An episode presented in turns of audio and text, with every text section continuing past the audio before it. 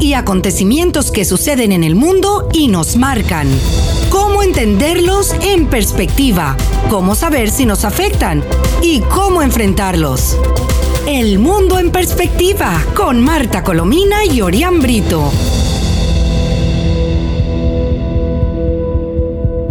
Hola, muy buenas tardes, estimados amigos. Les habla Marta Colomina y este es el espacio El Mundo en Perspectiva que transmitimos todos los días a las 7 de la tarde en compañía de nuestro compañero Orián Brito y desde las emisoras Mundial 990M y 98.7 FM. Les recordamos que también pueden oír nuestras conversaciones en el podcast entrando a la página web actualidadradio.com. Sintonizas El Mundo en Perspectiva con Marta Colomina y Orián Brito. Hola, muy buenas tardes, Orián. Hola, buenas tardes. Eh, bueno, un lunes con un mundo que sigue en conflicto, ¿no? Con lo que está ocurriendo en Afganistán. Sí, sí, bueno. Um, eh, quisiera que comenzáramos eh, con, con, un excelente trabajo que hace la corresponsal del diario El País de, de España, en, en Nueva York, eh, que lo titula El desastre de Afganistán marca un punto de inflexión en la presidencia de Biden. Y es bastante pesimista respecto a, lo que podría ocurrir a Biden de, ahora en adelante, incluyendo las elecciones del próximo año, ¿no? Aun cuando hay muchos analistas que señalan que, eh, que la gente es fácil de olvidar y que depende de la campaña y de los otros puntos importantes que tenga, que tenga el, partido, el Partido Demócrata para que olviden los 13 eh, sí. Yo, agrego que yo conversé con un analista eh, republicano, Anthony Verdugo, que él dice que los electores estadounidenses piensan más en lo que ocurre dentro del país al momento de, tomar una decisión electoral. Y eso Sin es una embargo, constante, ¿eh? y eso ha sido históricamente una constante, sí, sí, sí. Bueno, dice la corresponsal que hasta el atentado del jueves eh, pasado, que marcará, según ella, de manera indeleble la presidencia de, de Biden, eh, la Casa Blanca intentaba, contra viento y marea, recuperar y controlar el relator de la retirada de Afganistán, que como todos sabemos fue muy aparatoso y muy crítico. Y ya era bastante crítico antes de, ocurrir el, atentado terrorista, que después es cuando la cosa se, puso peor, ¿no? Tras la indefinición de los primeros días y el mutismo del mandatario durante más de 48 horas, dice esta corresponsal, la política de comunicación de la administración demócrata parecía haber revertido parte de las críticas por el caso reinante en Kabul, glosando el buen ritmo de la evacuación. Eh, mm, la corresponsal dice que la luz de los taquígrafos, las apariciones continuas del comandante en jefe abierto a preguntas de la prensa, una luz de datos y cifras sobre el número de vuelos y de evacuados, eh, hizo olvidar un poco el desastre inicial y la falta de consulta que, tenía y que tuvo Biden con sus socios europeos. ¿no? Eh, eh, lo, importante dice mm, ella que, pero la épica, esto te lo cito textualmente, pero la época, la épica, repito, la épica de una evacuación en la que voces afines a la Casa Blanca ven reminiscencia de la retirada de Dunkerque, un símil destinado a borrar cualquier recuerdo de la huida de Saigón en el año 1975, se convirtió en elegía cuando el jueves un terrorista suicida de la rama afgana del Estado Islámico ISIS-K, por sus siglas en inglés, provisto de un chaleco con 11 kilogramos de explosivos, se inmoló en un control de acceso al aeropuerto de Kabul, llevándose por delante decenas de vidas, entre ellas a los 13 militares estadounidenses. Políticamente, dice, es tal la consternación reinante que aún no hay derivadas reseñables, salvo el previsible puñado de críticas republicanas instando a Biden a dimitir o a someterle a un impeachment, proceso de destrucción.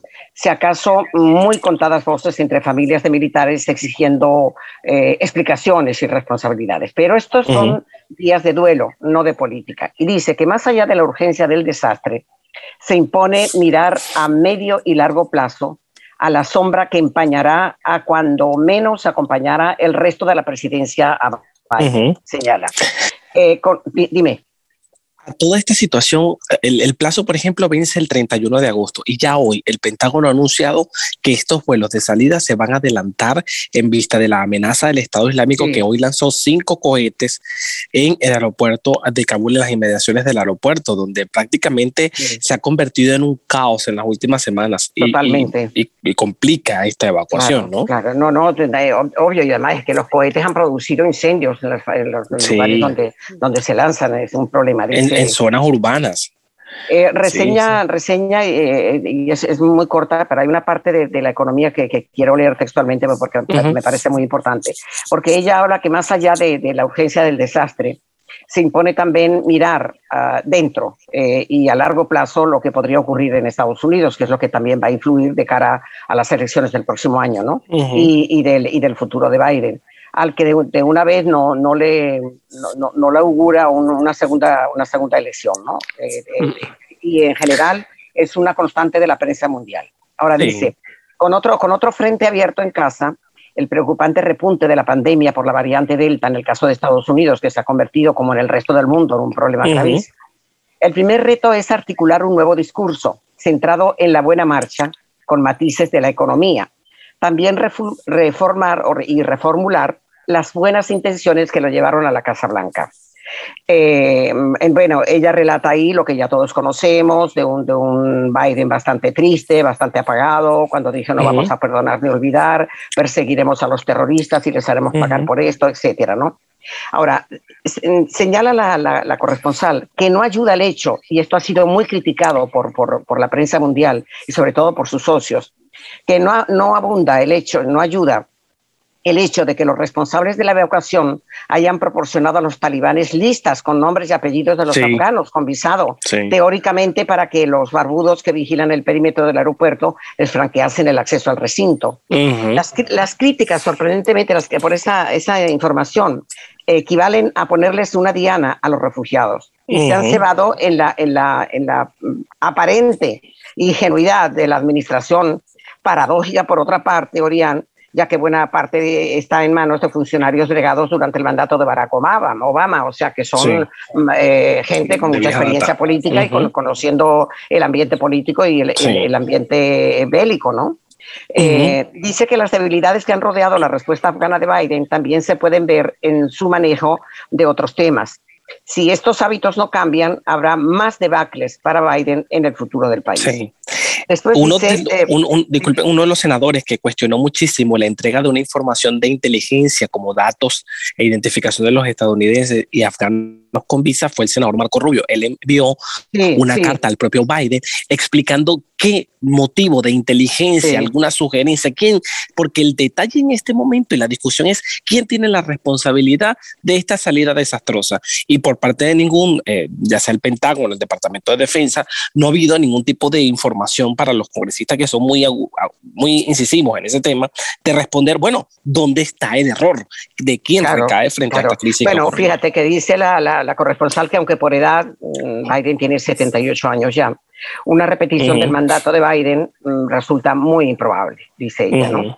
Eh, sí. El actual presidente se la va a jugar dentro de un año en las elecciones legislativas de noviembre del sí. 22 que, dan, que, que, se dan al medio mandato, como siempre, ante sí. las cuales demócratas y republicanos ya calientan los motores y ya -huh. eh, ha, ha, resollado más una vez el, el, el expresidente Trump. ¿no? Trump. Uh -huh. eh, ahora, eh, eh, pero puede, y esto es importante, y con esto concluyo, que más preocupante que una merma de popularidad, que es, que es clarísima, dice que mm, a estas alturas, eh, aunque la abrumadora mayoría de los estadounidenses cree que no vale la pena empeñarse en la, en la, en la guerra afgana, el presidente solo obtenía esta semana una, una aprobación del 41%, con el 55% de rechazo que es muy fuerte el 55. Sí, ¿eh? sí, sí, en solo ocho meses de, de, estar en el cargo. Sí, según fuerte. un sondeo de la Universidad de Suffolk eh, para, para uh -huh. US Today, hecho público este martes. Únicamente el 26% aprobaba su gestión de la retirada, pero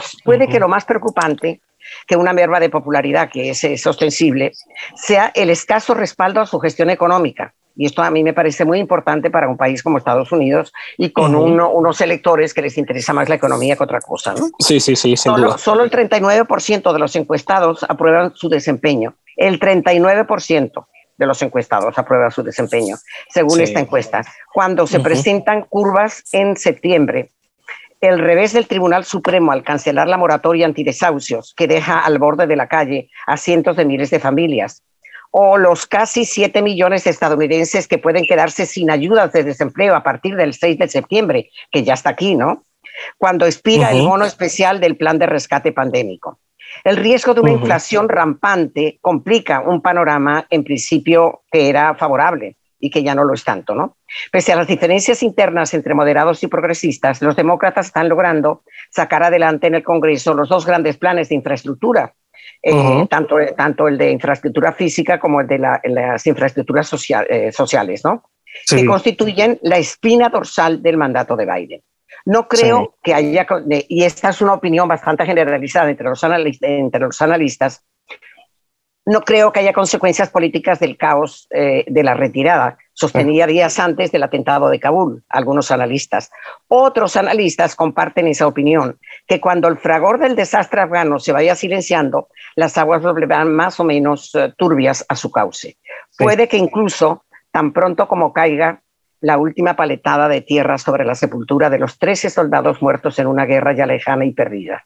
Ese, así termina de dramática el, el, texto. ¿no? Y, al, y, al, tema económico, solo le agrego el tema de la frontera, que la pandemia que ya lo, lo mencionamos. que ha sido un fracaso, sí. Y el tema de la frontera es un desastre, la cantidad de caravanas que siguen pasando, el colapso del sistema migratorio y esas promesas de la reforma migratoria, esas reformas que se hicieron en campañas, que iba a ser sus planes de sus primeros 100 días, no se han ejecutado, se han quedado en, esto. ¿no? No, no, no, y por el contrario, ha devuelto un gentío eh, eh, que, que, estaba en Estados Unidos para, para México, ¿no? O sea, que es un, problema, ¿no? Aquí hay otra nota de folclórica, pero que es dramática para, para los peruanos, que el izquierdista radical Bellido fue ya investido como premier en el Congreso peruano y obtuvo, obtuvo mayoría de votos, ¿no? Eh, le, le, dieron el voto de confianza. Sí, sí, sí, sí, sí. El Congreso. El primer, el primer, ministro de Perú, Guido Bellido, obtuvo el voto de la investidura del Congreso luego de dos días de debates en el que presentó la hoja de ruta de gobierno y dejó sin respuesta los cuestionamientos, que eran muchos, que rodean eh, a varios de los ministros. Casi todos los ministros están protestados, como el de Trabajo, el de Defensa, el del Medio Ambiente, el de Cultura, el de Transporte, el de Vivienda y el mismo, ¿no? Eh, eh, dime.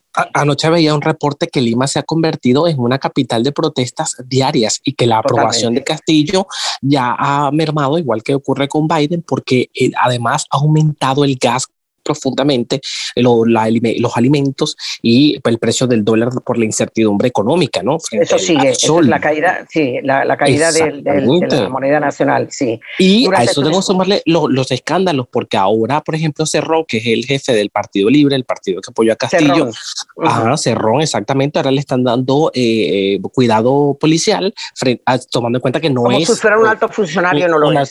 que no lo es. Así es. Bueno, durante su discurso Bellido, eh, eh, que tiene 42 años, y hay que ver la mentalidad vieja que tiene para tener 42 años, ¿no? Habló en quechua, hablo en quechua, que deja a todos atónitos porque no todos hablan quechua, Claro, claro. Uno de, uno de los tres idiomas oficiales. Y generó reclamos en el Pleno porque al no haber un traductor simultáneo del mismo, no fue entendido a, la primera por, por la mayoría de los, de los, de los um, eh, este, parlamentarios, ¿no? En otro momento, oigan esto que a mí me produce una risa enorme, qué cosa tan patética, ¿no? En otro momento, el primer ministro, nacido en Cusco, sacó una bolsa de saco de hojas de coca y comenzó a masticarlas en pleno parlamento con cal. Bueno, peor que se mastica con cal, cal de, de, de, de hacer una construcción. Ay, Dios eh, mío, no. y, tal y como hacen en los Andes para, para recobrar energías, ¿no? En el bloque de 50 congresistas que votaron en contra de la investidura de, Bellido se encuentran los partidos um, Fuerza Popular, Renovación Popular, entre ellos está el partido de, de Keiko Fujimori, ¿no? Sí independientemente de que Keiko ya haya reconocido la, este, investidura de, Castillo. ¿no? Eh, eh, otra, otra de las cosas es que mm, eh, lo, que tú señalabas de Vladimir Cerrón, Sí, todo un escándalo.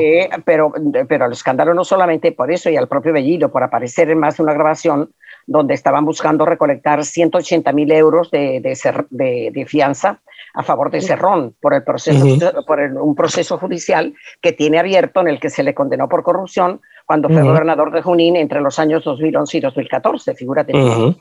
Seguido es además de congresista muy allegado al líder de Perú Libre, Vladimir Cerrón, lo que, lo que decías tú, declarado marxista-leninista, quien terminó imponiéndose ante el sector de moderados que buscaban un premier de, consenso. Bueno, eh, otra, otra nota se refiere a Colombia, que está denunciando que militares venezolanos violaron su frontera fluvial. Dos militares venezolanos armados, pero tú sabes lo que es esto. Sí, y, quedaron captados en cámara. No, no, no, y además hay fotografías, hay videos de los sí, video, videos, sí, sí, claramente que están en territorio colombiano. Armados retuvieron una embarcación mercante en la riviera colombiana del limítrofe Río Negro, en, el sureste, en una flagrante violación de los tratados de frontera, denunció la Cancillería colombiana este domingo en un comunicado. El comunicado dice, el Ministerio de Relaciones Exteriores pone en conocimiento de la comunidad internacional un nuevo hecho de flagrante violación del derecho a la libre navegación establecido en el Tratado sobre la Demarcación de Fronteras y Navegación de los Ríos Comunes con Venezuela de 1941 y abuso contra ciudadanos colombianos que transitaban por el Río Negro. Eh, tal como ya lo informó la Armada Nacional a través de un comunicado el 24 que, eh, de agosto pasado, dos militares venezolanos armados ocuparon de manera arbitraria una embarcación colombiana civil de nombre El Guainiano con ciudadanos colombianas, con ciudadanos colombianos a bordo y que se encontraban amarrada, la, embarcación amarrada en la ribera colombiana del Río Negro. Total que eh, Duque calificó de provocación la incursión de venezolanos en territorio colombiano, ¿no? Sí. Eh, y, el régimen de Maduro lo niega, dice que no, que eso, ¿no? Que estaban en territorio venezolano, cuando es obvio que no lo estaban, ¿no? Sí. y, hoy el paralelo también en, en, la, en Cúcuta, muy cerca de la frontera con, con, Venezuela, se registró un atentado con explosivos en un, en un distrito 1 de la policía, 12 funcionarios afectados junto a dos civiles que transitaban por el lugar. No estoy diciendo con esto que tenga que ver con venezolanos, pero lo que no ha sido, lo que no hay duda es cómo esa zona se ha convertido en una tierra sin ley con la presencia de insurgentes, de guerrilleros con la anuencia del régimen venezolano. Por, por cierto, que ya, ya que estamos hablando de la frontera, frontera es increíble. Me estaba diciendo un amigo economista que la frontera, la, que en, el Táchira, en todo el estado Táchira, eh, no, no, no se ve un bolívar por ninguna parte. operan o con dólares o con pesos mm, colombianos. Increíble. Mira, eh, tú estabas preocupado y, estaba leyendo yo, de, eso seguramente sabes tú más. El huracán Aida, pues por fin perdió fuerza y se convirtió en una tormenta tropical, pero hay que ver los daños que causó en Terrible, porque fue, digamos, superior a Katrina, que hace muchos años fue un, huracán de categoría 3 que dejó 1.800 muertos. este es de categoría 4. 16 años lo de Katrina. Correcto. Y el mismo día, ahora viene Aida, con, que es de categoría 4, con vientos mucho más fuertes, y ya el propio gobernador de, de, Luisiana dice que la cifra de un muerto es eh, que la que ha confirmado hasta el momento va a ser superior porque ha sido eh, desastroso, particularmente en Nueva Orleans. Sin, sin, electricidad, más de un millón de personas sin servicio eléctrico y, las inundaciones. Ahora lo que están tratando de determinar es si los cambios que se hicieron después de Katrina realmente eh, surtieron efecto frente a este, este poderoso huracán que, que, que azotó ayer y que dejó intensas lluvias, inundaciones gente sin servicio eléctrico y, más. El, el, tiempo también está respondiendo con fenómenos que va cada vez más inclementes, ¿no? No, no, pero es que eso es además mundial. Tuvieras eh, eh, aquí en, en, este, en, España la, la, cantidad de, de, de, lluvias que se, se, producen en zonas que causan, pero en cuestión de dos horas se llevan la ciudad completa, vehículos, una, una, cosa impresionante, ¿no? Sí, y, y, te comentaba el otro día lo, lo, lo extraño y, y paradójico que resulta, pero absolutamente real, que en un momento en que la ciencia y la tecnología están tan avanzadas, sin embargo, el hombre ni los científicos han podido luchar contra la naturaleza. Eh, no, no, no. ocurre en las zonas más avanzadas del mundo unas cosas primitivísimas desde el punto de vista natural que acaban con todo, ¿no? Bueno, lo vimos en, Alemania y Bélgica, que un intenso temporal de lluvias de, prácticamente acabó esa, zona hace, una, hace unos meses. Eh, fue terrible. Y a eso tenemos que sumarle, bueno, la pandemia que continúa siendo realmente letal en el mundo, ¿no? Ya hoy ha dicho la Unión Europea que coloca otra vez a Estados Unidos y Israel entre los países que van a tener restricciones para viajar. Recordemos que después del proceso de vacunación, muchos países podían viajar hacia Europa sin, simplemente con la tarjeta ¿no? de, vacunación. Ahora no, ahora la Unión Europea acaba de decir que reimponen otra vez restricciones. bueno, vamos a comenzar con, con Venezuela, ¿no? Eh, con una noticia terrible que muere un preso político acusado, por cierto, de planear falsamente, porque es un invento absolutamente atroz, de un secuestro contra Diosdado Cabello, ¿no? Eh, la ONG venezolana, el Foro Penal, eh, anunció ayer domingo la muerte de un preso político tras sufrir un paro, un paro respiratorio. Gabriel Medina Díaz, de apenas 39 años de edad, se encontraba preso en la cárcel de La Pica, en el estado Managas, mm, al este del país, y falleció por falta de atención médica. Allí se contagió de tuberculosis, como es normal en las cárceles sin que al gobierno le, importe absolutamente nada. Eh, y lo han denunciado la, la, estupenda gente del, del foro penal, eh, lo, que le ha ocurrido a Medina Díaz, que fue trasladado el sábado de emergencia a un hospital por presión de sus compañeros de celda, pero ya ha fallecido de un paro cardíaco. Eh, y del mismo han denunciado que el hombre se encontraba bajo prisión preventiva sin condena se encontraba bajo prisión preventiva sin condena desde el 24 de abril del año 2020, o sea, hace más de un año. Y según Alfredo Romero, el presidente de la ONG Medina, llevaba más de un mes en estado gravísimo de salud sin atención médica. Sin atención médica. sí, tenía tuberculosis. La causa fue la tuberculosis y luego un paro médico, ¿no? Por su parte, una ventana... Que, que, debo decir que el Foro Penal venezolano hoy actualizó la cifra de presos políticos en Venezuela 264, pero, o sea, es un número impresionante. Sí, sí, sí, sí. Sí. Y el régimen. Esa, cifra, baja y sube como Maduro le, da la gana. Le da la gana. En general suben. Eh, así que eh, te decía que una ventana a la libertad, que es una ONG, ONG defiende los derechos humanos en Venezuela, en Venezuela, como hacen todas las ONG, ha dicho que Medina falleció por tuberculosis, una de las afecciones más comunes dentro de los centros penitenciarios en el país. Eh, es la, primera muerte que se conoce en ese, en ese penal. Eh, y según una, una publicación de esta ONG, la fuerte consultada ha dicho que en el informe de la placa de tórax se lee que Gabriel presentaba una neumonía basal, cardiomegalia e insuficiencia renal total. Y todo esto no ocurre en un solo día, y el pobre hombre en esa cárcel muriendo, algo verdaderamente. Y a, la, falta de atención a los presos políticos se suman también la crisis que viven los niños, porque el día de hoy se informa por el tema de los trasplantes. Hoy se informó que en el hospital JM de los Ríos falleció otra niña, Wilmary Hernández. Ya son 13 en lo que va de este año. el niño fallecido esperando. No, no, y lo reclamos porque las madres se han organizado y están protestando y reclaman y llegaron hasta la ONU. Eh, pero nada, fíjate que eh, a propósito. Una niña de siete años, imagínese usted. A propósito de lo que estábamos diciendo del preso que, que murió sin, eh, sin, atención médica, el embajador de, de, Guaidó en Estados Unidos, Vecchio, dice que los presos políticos están sometidos a una pena de muerte mm, a cámara lenta. Y tiene razón, porque hay que ver, han muerto como, como 12 eh, presos políticos en las cárceles. Y por cierto, Elsa Solorzano también dice que los presos políticos corren un grave peligro a propósito de la muerte de este, de este chico, ¿no? Sí, que por cierto no le permitieron al régimen de Maduro a que la Unión Interparlamentaria que estaba en Venezuela se reuniera con, con, presos políticos. No, no, protesta este, que está permanentemente alerta Solorzano, ¿no? Que no dejaron a la, a la, a la, a la Unión. a la Unión Interparlamentaria Mundial eh, visitar a los presos políticos, que es una, una, visita absolutamente obligada cuando viene alguna organización ¿no? de, de, esas, características. Mira, y, vamos ahora a aplaudir al obispo de Mérida que se enfrentó a funcionarios que impidieron el paso de la ayuda humanitaria Qué criminal eso. Increíble. pero, pero además, con qué serenidad se refirió. pero nada, pero ellos siguieron eh, muy, muy con la cabeza baja los militares, pero ramplones, que yo creo que eso se lo cogieron los militares como parte, como parte del saqueo al que han sometido Venezuela. ¿no? bueno, eh, para explicar a los amigos radioescuchas, eh, Caritas, la, la, muy organización, organización cristiana que se dedica a, a hacer eh, a, dar ayuda a los que la necesitan, bueno, llevaba ayuda para los mm, eh, damnificados de Mérida, que ya sobrepasa el número de 22 los muertos por las fuertes lluvias a las que estábamos haciendo, haciendo comentario, ¿no?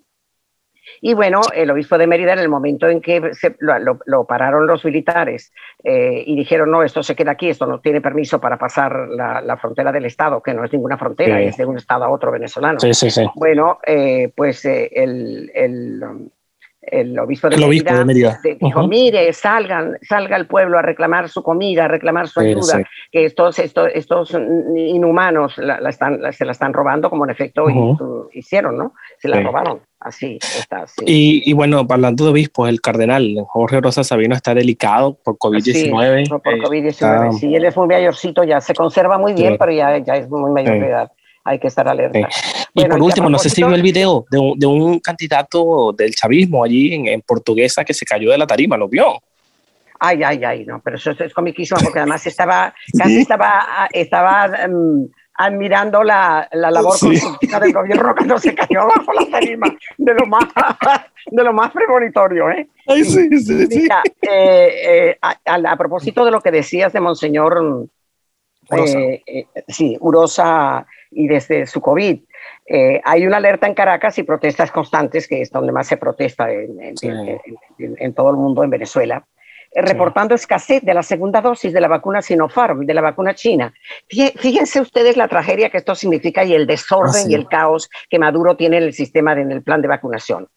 estos que están recibiendo, empezaron a recibir la segunda dosis de la vacuna china Sinopharm, son los que recibieron la primera dosis de vacuna rusa. Como No, no, no, llegó nunca la segunda vacuna rusa, Sputnik, como sí llegó a Bolivia y sí llegó a Argentina, entonces dijeron, bueno, la vamos a poner con la, con, la, China. Y claro, y los expertos dicen, bueno, a falta, falta de pan, bueno, son tortas, pues si no hay una, la, si no hay la, la, la, la rusa la rusa, vamos a darle la, China. Bueno, ahora resulta que la China ya no está, también se acabó y no hay, una nueva vacuna china y no han terminado de vacunar a la gente. Algo, eh, bueno, hay relatos como este. Me dijeron que viniera mañana o el lunes, pero era más seguro que el lunes. Contó una persona, llegó el lunes y le dijeron, no, no ha llegado la vacuna, espérate, vente después. A otro los... los, um, los uh, un, desastre, un desastre, un desastre. Un desastre, Bueno, nos despedimos. Sí, bueno, eh, déjame decirte que el Banco Central de Venezuela está, dice que los precios deberán eh, obligatorios desde el primero de septiembre. Tiene que ponerse en lugar visible con los de bolívares soberanos. Mm. Soberano inexistente, porque el bolívar no existe. Lo que hay y los dólares los tienen los que los tienen, valga la tautología, ¿no? Y, el Bolívar digital, que no existe todavía, porque como van a digitalizar el Bolívar, claro. sí, como les, les digo, casi nunca hay luz, se corta la luz. En Internet, claro. Sí, bueno, sí, sí. Entonces ya terminamos, el, tiempo concluyó. ¿sí? Concluyó. Bueno, pero déjame que te digo antes que las autoridades del Estado Bolívar están ignorando la muerte de dos niños por las lluvias y dicen en Venezolana de Televisión, que es el canal del, del, del régimen de Maduro, que no hay víctimas. Y el, tanto el gobernador como, el, como el alcalde están, están ciertamente mintiendo, ¿no? Así que, bueno, pues nada, despídete. Amigos, gracias por la atención que nos dispensaron. Los esperamos, si Dios quiere, el miércoles. En nombre de la profesora Marta Colomini, que le salió el nombrito. Será hasta la próxima. Hechos y acontecimientos que suceden en el mundo y nos marcan. ¿Cómo entenderlos en perspectiva? ¿Cómo saber si nos afectan? ¿Y cómo enfrentarlos? El mundo en perspectiva con Marta Colomina y Orián Brito.